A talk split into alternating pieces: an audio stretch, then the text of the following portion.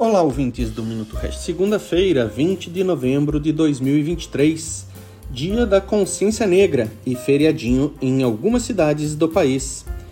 É dia de celebrar a diversidade, a tolerância e a liberdade individual.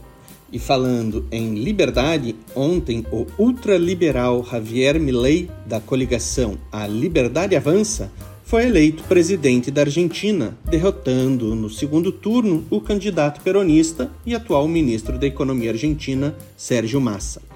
Massa representava o mais do mesmo, daquilo que vem sendo a política argentina por décadas, com raros interstícios, além de ser o ministro da Economia em uma época que a inflação oficial hermanita supera os 140% ao ano.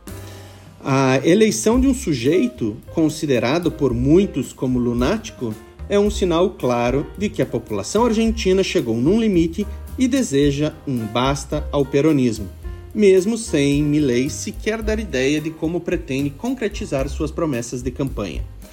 Outro fato, para uns tranquilizador e para outros inquietante, é como Milley irá conseguir avançar em suas pautas, mesmo sem ter grande representatividade ou maioria no Congresso argentino.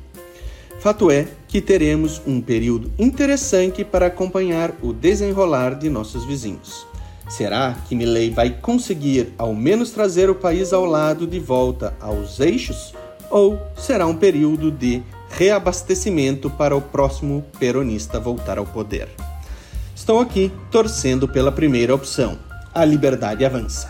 Boa semana a todos.